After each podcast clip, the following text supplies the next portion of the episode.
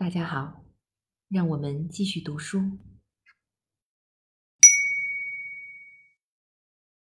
榜样思维，渴望男性榜样的指引。如果没有男性榜样，男性文化就会失去方向，人类的整体文明也会陷入危险之中。西方文化已经忘记了父亲和其他男性榜样的重要性，这或许是西方社会有史以来犯下的最为严重的错误。一旦失去这二者的帮助，人性中的很大一部分就面临着消失的风险。针对这种社会现象，许多作品做出了颇为深入的探讨和分析。在作品的字里行间，在新发表的文章中，在报纸杂志上，我们都能看到美国文化正在重新发现男性榜样对于人类生活的必要性。如果没有思维活跃、经验丰富的年长男性从旁指导，男性文化就会更像是一个帮派。而很难称得上是一种文化。年长的男性可以给男孩文化提供必要的约束，为其指明方向。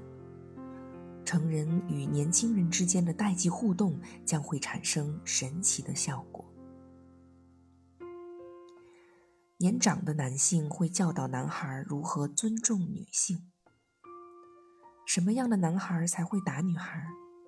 他会严厉地指责某个不负责任的男孩，从他口中说出的话比较容易被男孩接受。当男孩看到拳打脚踢对女孩造成的伤害时，也可以通过共情意识到自己的错误。但如果没有年长者的当头喝棒，他就不会懂得打人并不等同于强大。年长者的声音，正是男孩试图在年轻的自我中建构的那个低沉声音的回响。年长的男性会教导男孩如何在与女性交往时把握合理的界限。接受过这种教导的男孩不会一边对女性言听计从，一边又对她心生厌恶，直到某天突然弃之而去。真正的男人懂得倾听他人讲话，其中当然也包括女人。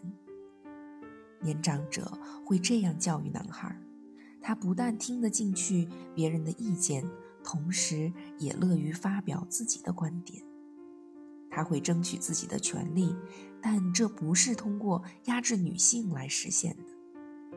他想要寻求的是双方的共识，而非控制。他既不会对女性控制，也不会试图控制女性。年长的男性还会教导男孩如何适应身体、心理以及精神上的变化。他会帮助男孩找到人生的使命，帮助他们积累冒险的技能。他会教导男孩自我牺牲和自我毁灭之间的区别，并告诉他们。只有前者才会对社会有所贡献。想要为男孩提供更好的成长环境，女性文化就必须同男性文化冰释前嫌，主动递出和解的橄榄枝。很多男人没能承担起成为成年男性的责任，其中一半固然是由于他们自己的疏忽。另一半却应归咎于女性的阻挠和干涉。如果离异的母亲能够把女儿和儿子交到父亲手中，如果父亲能够主动争取养育子女的权利，如果母亲愿意帮助儿子同其他男性建立联系，如果男人能上前一步，主动同男孩建立这种联系。如果女人能够摆脱受害者的角色，如果男人能够摆脱加害者的角色，那么孩子将从这种改变中受益无穷。因为首先，男人自身的状态会因此得到改善，身体和精神都将变得更有活力，得以重新负担起那项艰难而奇妙的工作——呵护男孩长大成人。男孩经常会向我们传递一些难以识别的榜样暗号，例如，一个男孩某天回家之后说了一句话：“我的生物老师克兰先生是个挺牛的人。”这时，他真正想要表达的可能是：“我认为克兰先生是个不错的榜样，但我很害羞又很容易紧张，帮我更好地接近他吧。”我们应当及时分辨出这些暗示，并采取相应的行动。可以给克兰先生打个电话，和他聊聊儿童教育方面的心得，聊聊如何给孩子们树立榜样。也可以和他交流一下彼此的价值观。如果可能的话，邀请他参与到孩子的家庭生活中来。几十年之前。每个家庭仍然同邻居乃至整个社区紧密地联系在一起，无需父母插手，男孩就可以很容易地在自家附近找到一个榜样，可能是某个朋友的父亲，也可能是叔叔、祖父，或者同一个小镇上带他工作、教他技术的师傅。男孩可以同这些人建立亲密的纽带。如今。这些原本天然存在的榜样人物已经越来越少了，因此我们必须更加留心地帮助男孩找到他们。当然，也有一些男性榜样是坏的、不健康的、消极的，我们必须始终提防这类角色对男孩造成影响。然而，我们也应当意识到，阴暗的榜样。并非男性文化的常态。更为关键的是，如果能够帮助男孩找到更多好榜样，尽管他们可能并不完美，但这样一来，男孩就不容易受到那些负面人物的吸引了。不管哪种文化，都避免不了阴暗角色的侵扰，他们始终都牢牢地占据着自己的一席之地。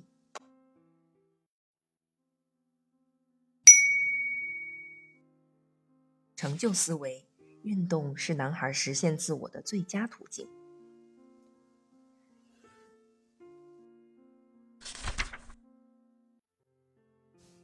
加入这个队伍，你就是我们的一份子了。当男孩听到这样的话时，会产生一种强烈的归属感。并非所有男孩都喜欢或是擅长运动。但他们中的大多数都或多或少地参加了校内校外的某些体育活动。在美国，有超过两千万的孩子在校外机构参与体育运动，包括棒球小联盟、青少年足球等。其中大部分参与者是男孩。据估计，还有更多孩子参加了无正式组织的街头运动，包括篮球。网球、足球、橄榄球以及其他自发组织起来的队伍。除此之外，还有很多男孩旁观朋友打球，渴望着自己也成为其中的一员。这些孩子的数目是难以估量的。同样超乎想象的，还有著名的迈克尔·乔丹、乔·蒙塔纳、肯·小葛瑞菲等体育巨星在男孩身上造成的影响。男孩会把生活变成一项运动，同时也让运动占据生活的很大一部分。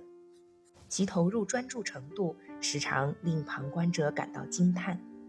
心理治疗师特里特鲁曼是两个男孩的父亲，他对我说的一番话让我至今记忆犹新。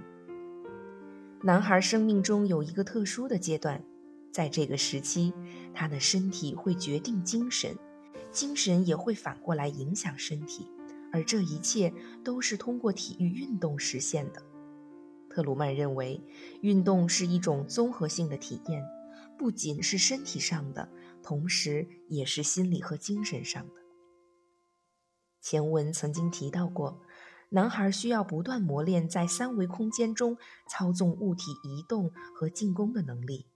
父母、教练以及男性榜样有责任为男孩的攻击性找到一种有秩序的宣泄方式，向他们传授进攻的技巧和目标。那些很少得到成人帮助的男孩，只能自己寻找宣泄攻击性的机会，比如参与街头的体育运动。体育比赛中凝聚和寄托了男性思维太多的追求和价值取向，强壮的肉体、坚韧的心智、情绪上的快意、自我形象的提升，以及体育运动特有的精神魅力，这让它成了美国娱乐生活中最有代表性的活动之一。这种影响力也造成了一定的负面效应。很多男性在参与和观看体育比赛上花费了太多时间，而且体育运动反而提高了许多男性的攻击性。还有，巨额的社会财富不公平地流入了少数几个体育巨星，也就是那些只会玩球的家伙的口袋。有太多的父母、导师和教育者过分执着于男孩在体育竞赛中的成绩。《胜者为王》兼论其他类型的美式迷思一书中，作者心理学家托马斯·塔特科以生动的笔触描绘了这一令人不安的社会现象：一个优秀的运动员在十五岁就已经伤痕累累、身心疲惫了，只因难以满足父母、教练、支持者们的殷殷期待，也无法实现他自己的个人追求。整个体育系统都是以竞争为基础的，因此必须得到妥善的指导和监督。很多父母和教练都未能担负起这份责任，或者忽视了情绪和精神上的训练，或者将成人的计划安排强加给孩子，或者缺乏基本的洞察力和同情心，不能及时发现孩子的困扰。无数男孩饱受比赛挫败感的折磨，自尊感下跌到远远低于参加体育运动之前的水平。他们开始逃避体育活动，学会了蔑视权威，变得敌意十足。尽管体育运动存在某些固有的负面影响。但在男孩的生活中，它仍然是最有力也最有效的社会文化力量之一。南希·拉佩尔有两个儿子，大的十六岁，小的十四岁。他曾对我说道：“男孩需要的只是聚在一起，然后就能自己搞明白很多事情。这就是游泳比赛真正的意义。它的目的不在于培养奥运冠军。”而在于给男孩提供一个发现自我的机会。我曾无数次听到男孩说，体育运动给他们带来了很多美好的感觉，让他们感到多么自信。在运动中，他们的身体得到了夸赞，竞争能力受到了挑战，自我意识有了发展的机会。他们对一个庞大的集体产生了归属感，在组织中获得了一席之地。明确了目标，在必要的时候，他们会为了队伍的利益而拼上自己的身体，甚至愿意放弃自己的位置。如果队伍中有教练，那么他们还获得了与一个潜在的榜样和导师建立关系的机会。在体育活动中，男孩可以找到另一个家庭。十五岁的艾利克是独生子。他对我说：“橄榄球给了我一群兄弟，我有时喜欢他们，有时又很讨厌他们。我猜这就是真正的兄弟带给你的感受。”十一岁的 Dim 在一支少年足球队中踢球，他是这样说的：“有时踢球会让我感觉良好，甚至比和家人在一起的感觉还要好。体育运动让男孩们走到了一起。”构成了一个团队，甚至是一个大家庭。这种归属感会成为男孩的坚实后盾，让他们更加顺利的成长。体育运动还为情绪发展提供了空间，为参与者提供了表达同情和关怀的机会。在这里，你可以找到每个人都在寻找的知己，可以交到一群谈天说地的伙伴。和这些人在一起的时候，你可以毫无顾忌地用男孩的方式讲话。在男孩成长为男人的过程中。体育运动担负着一部分的引导责任，它为男孩提供了发展的框架，支撑着他们走向成熟。如果导师足够优秀，体育活动还将使男孩懂得，成长既意味着欢乐，也代表着责任。至此，我们已经对男孩的七大思维特质进行了探讨，然而还有更多特质未曾涉及。我对此颇感惭愧，但我希望这些讨论能够抛砖引玉，启迪你的思考。你可以自己动笔，列出你在男孩思维中注意到的其他特质，并把这些特质先放到成年人的世界中做一番实际考量。接下来，你可以同身边的男孩开诚布公地谈一谈他身处的男性文化。将这些知识和智慧传递给他。即使做不到这一步，你至少会对男性思维的优点和缺陷有一个更加清楚的认识，可以更好的扬长避短。在对男性思维进行研究时，我希望你能够始终保持客观和接纳的态度，不要因为他的某些特征令人恐惧就去贬损他、否定他，或是抛弃其中负面的部分。男孩不会欢迎这样的态度。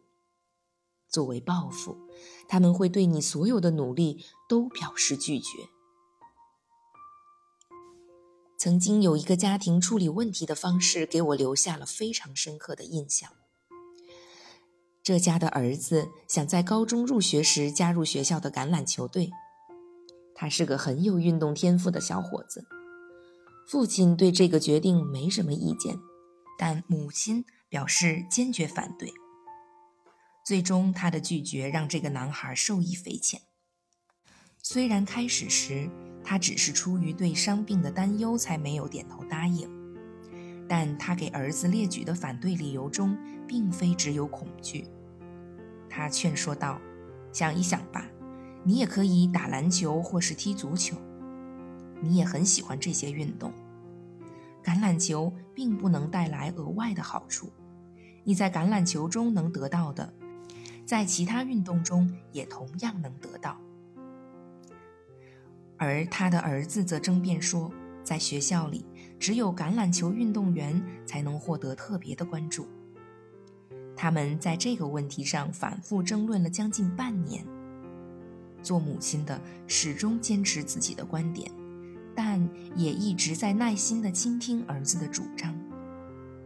然后选拔期开始了。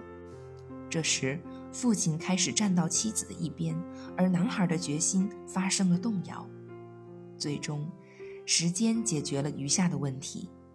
这个男孩确实更喜欢篮球了，而通往橄榄球的大门也正在缓慢地关闭。他最后选择了篮球和足球，并靠着足球奖学金升入了大学。在做出最终决定之前，这对父母就一个关键的人生问题和儿子进行了充分的沟通和商讨。